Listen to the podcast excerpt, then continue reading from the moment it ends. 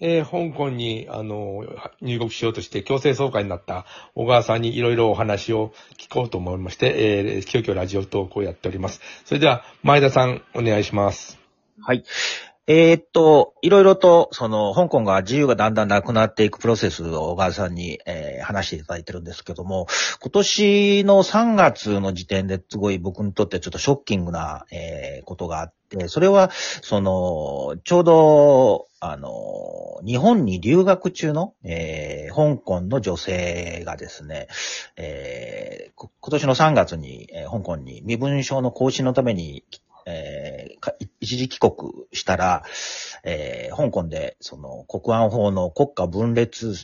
扇動容疑で逮捕されたというニュースがあって、それは、あの、日本で2年前に、その、N、SNS に投稿した、えー内容、それが、あの、香港独立を含むような内容だったがために、あの、その彼女は、えー逮捕されて、もう裁判に行ってるんですかね、えーような状態らしくて、それって非常にショッキングな、その、うん。その、域外での国安法適用なのかという話と、その、海外も中国は監視してんのっていう話になるかと思うんですよね。小川さんってこのニュース当然ご存知だと思うんですけどあも、のこの女性って確かね、まあ、私も、あの、ちょっと、まあ、顔は合わせてる人ほうほうほなので、まあ、あの、まあ、そういう意味では、こう、日本にいながら、まあ、そういう、えー活動をしていたこと、あお女性でしう。て、うんまあ、あの、その影響っていうのは実は、まあ、あの、すごい、日本の香港人社会の中に、すごい衝撃をもたらしてまして、うんまあ、あの、香港にこれから帰るよ必要がある人、もう本当に帰らないっていう、うん。あの、決心をした人たちもいるわけなんですがなって、ますよね。うそのん中でも本当に帰ら、えー帰らなきゃいけないっていう人たちはもう本当、今回、この報道にすごいショックを受けてるわけなんですよ。うんで、あの、香港独立とかですね、いうことは、本当にその2019年までというのはですね、やっぱり、あの、まあ、そういう香港独立っていう旗とかですね、そういったものを、まあ、デモで掲げてたりもしたわけなんですよ。うんまあ、中には顔隠してたりとかするうん子たちもいたわけなんですが、あの、えー香港、えー香港 is not a, a part of China つって、あの、香港は中国の一部じゃないとかですね、そういうスローガンのバッジなんかも、あの、結構あったりしてたわけなんですよね。で、それを、その、やっぱりもう国安法適用以降に日本で、やっぱりもう香港は独立するしかないっていうようなこと、これ、Facebook ですかね。確か、うん。あの、言ったことが問題視されたっていうですね、うん。えーことなんで、もうこれもう本当にその、香港の方たち、非常に、やっぱり敏感になられてえーるんですよ。うん。はい。で、もう、あのーこれ国家安全維持法違反って言ったらもう最低4、5年とも言われてるような、うん。う本当に刑罰でして、まあ、あのー本当人生の中でそんな時間をですね、なんか、当たり前、っていうか自分の思想でなんか、あの、もう本当にそれまで言っても問題なかったことを言っただけでですね、うんあの、そんな時間、あのー本当に、あの、刑務所に送られるっていう、もう本当にめちゃくちゃな、えーことでして、はい。で、彼女は今、まあ、香港にその、えー一応保釈されてるのかな。うんで、えー裁判を待ってるような状態なんですが、もう、あの、こその国家安全維持法で、ここまでこう来るというようなことが、あの、もうちょっと全世界に知らしめてしまったというですね、国家安全、ねはい。うんで、国家安全維持法自体がですね、その、一体どっからどこまでがいけないのかっていうんですよね。まあ、あの、明確なその基準が示されてないんですよ。もう非常にその曖昧でして、なるほど。まあ、それこそ、あの、政府腹立つよねとかって言っただけでも、その、あ、お前はというような、なるほど。もうあもう、究極に言えばそういうことなんですよ。で、しかも外国人ちょっとした政府批判も取り締まれるってことですね。取り締まれるわけですし、で、うんえー今回の、えー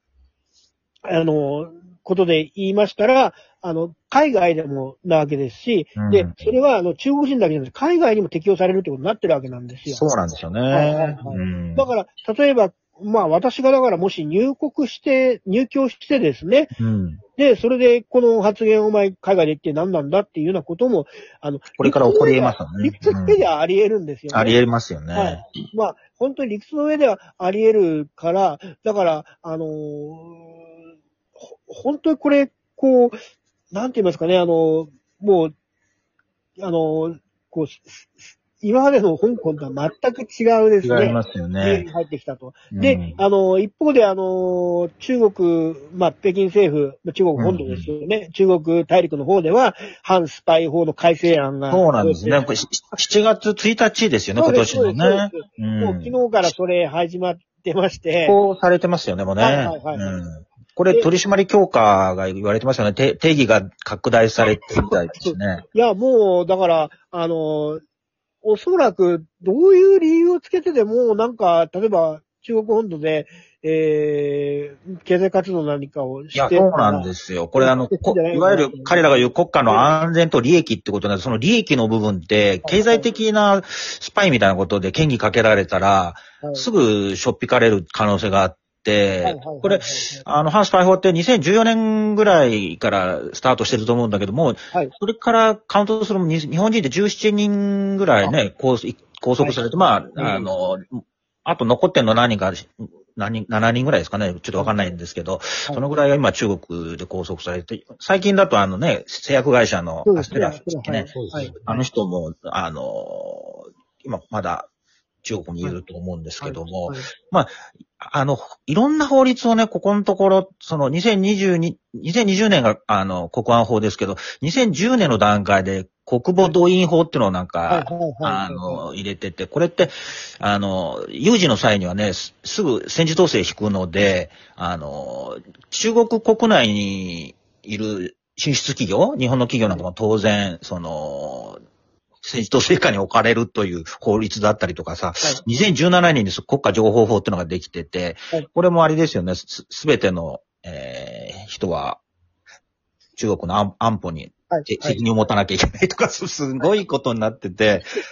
もう、おっかなくてね、なんかひ人の国、主権国家のに、主権国家にも手突っ込んできてるなっていうのがあって。だから、法律の通りに解釈すると、あの、戦争が始まったら日本にいる中国人は一斉放棄しなきゃいけない。いやいや、そう話になるじゃないですか。そうかこの国防同意法を 解釈すると。はい。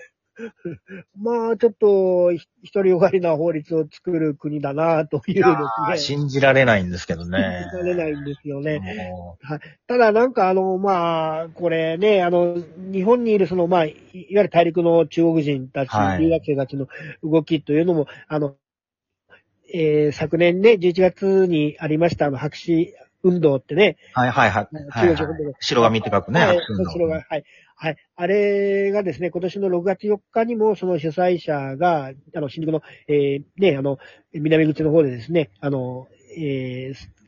集会を開きまして、えーそこにまあ、在日香港人の方も、えー一緒に合流してやってたんですが、うんはい。まあ、なんか、そういうようなのも、まあ、顔を出せる人たちはもう一部ですし、えー11月に参加したのから、まあ、かなり人数はやっぱり減ってましたね。本当に。はい。その、その中でもやっぱりまあ、なんか、この、活動続けていくっていう、あの、えー意思はあったんですよ。うんただ、そこに私なんか、こう、いまあ、大陸の中国人のですね、えー嫌がらせがなんかあるのかなって思ったら、実はそういうのが全くないんですよね。。うん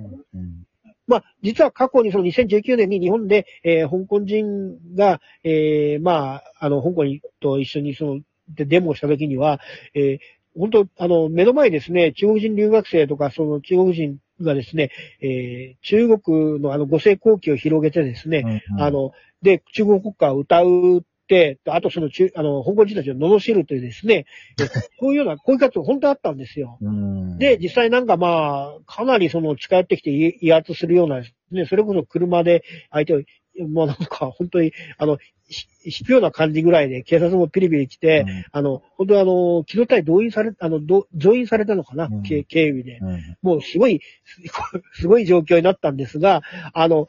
じ、なんかですね、それってやっぱり動員がかかってるみたいでして、うん。呼びかけがあったらこんだけあっている、行くし、これ大阪でもそれがあったんですよ。うん。で、領大阪の領事館っていうのは東京の領事館と違って、なんかその、やっぱり、あの、えーやっぱりちょっと、あの、感触らしいんですよね。東京の領事館、あ、た大使館っていうのはもちろんトップの人が行くんだけど、まあ、大阪は、あのーまあ、その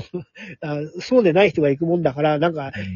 あんまり仕事がないから、そういうちょっとし、留学生の締め付けとかばっかりやってるらしく、そこで、その大阪の方なんかっていうのは、もう本当にあの、大阪のあの、南波の、えー、近鉄デパートの前なんかをですね、ぐるーっとして、デモ隊の3倍ぐらいの人数だかな。本当に、あの、上本さん。大阪独立しないとちょっと。いや、もう本当に、あの、え、ここ、で、そこでその本当にその、えー、五世後期のですね、ものすごい大きいですね、うんあの、あの、畳で、あの、多分、4畳半敷とかね、あ6ぐらいの大きなやつをですね、何枚も持ってきてて、で、そんなもん、普通の、あの、えー個人で持ってるわけないじゃないですか。そんなのをね、持ってるのは、早稲田の応援団ぐらいですよ。そういや、本当応援団のね、あの、大応援機みたいな感じのやつを何枚も持ってきてるわけですよ。で、そんな大きなもの持ってるのは、まあ、大使館の方なんだな、というですね。まあ、まあ、がり、あの、ガチガチにそういう動員と、まあ、自分たちで、あの、主導してやってたわけなんですよ。本当にだからね、あの、えーもうそれが2019年なんですが、あの、もっとその、例えば外国にいる中国人に対してのコントロールっていうことも、白紙運動以降また強まってるんじゃないのかなと思いますね。はい。まあ本当そういう組織を作らせないとか、はい。そういうような、あの、相互監視体制みたいなのがどんどんなっていくのではないかなと、本当にちょっと今、あの、思ってるところですね。ねもうど、どこまでこの、締め付けというかね、この、なっていくのかが、ちょっと本当想像もできないですね。今回の、あのはい、強制送還も、何らかのメッセージなんだなっていう感じはしますよね。いやー、でも、それ考えてたら、その観光キャンペーン中にやんなかったらいいんだろうって思うし、で、私が、なんかそんな大事の記事なんか、あの、実はできないから、まあよくやったら本当マイナスなんですよ、ね。またやります。うん